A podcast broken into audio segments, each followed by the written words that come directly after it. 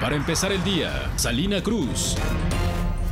Buenos días. Este martes 7 de enero es tiempo de la información para empezar el día.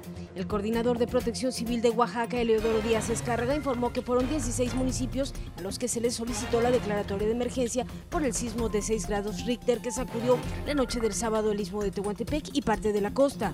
El miércoles 8 de enero reanudarán actividades aproximadamente 900 mil estudiantes de educación básica en la entidad, al concluir el periodo vacacional de invierno como lo establece el calendario escolar 2019-2020 del Instituto Estatal de Educación Pública de Oaxaca.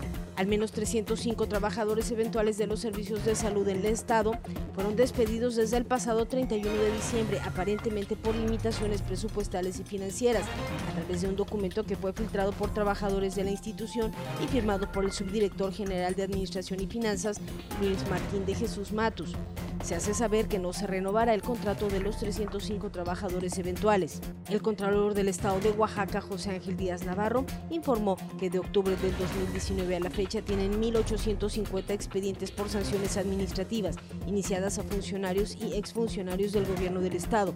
De este número solo se han logrado 1.318 sanciones impuestas. Ahora está usted bien informado para empezar el día con Mega Noticias, Salina Cruz. Para empezar el día, Salina Cruz.